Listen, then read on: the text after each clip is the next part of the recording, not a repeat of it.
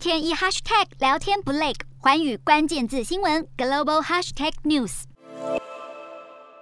南韩最大在野党国民力量总统候选人尹锡悦和年轻男性幕僚共同喊出加油口号。南韩总统大选九号登场，提前投票相当踊跃。两大候选人尹锡悦和对手执政党共同民主党的李在明都企图吸引年轻男性选民。尹锡悦更喊出要废除性别平等和家庭部，引爆南韩年轻女性不满。大批年轻女性走上首尔街头，抗议板子上头写着“女性要面包、玫瑰，也要权利”。尹锡悦这项提议竟然让他暂时落后的民调一举回升。专家表示，这项冲着女性而来的竞选承诺，拉票效果压倒性地超越尹锡悦的其他政见。而支持这项政见的关键选民被称为“二十代男”，也就是二十多岁的年轻男性，是比较保守、抗拒政治正确和反女性主义的一群人。虽然人数只占整体选民的百分之六点七，但却足以让陷入拉锯的大选翻盘。南韩近年来爆发性别战争，由于经济不确定性升高，以及年轻人失业率高，在人生卡关的男性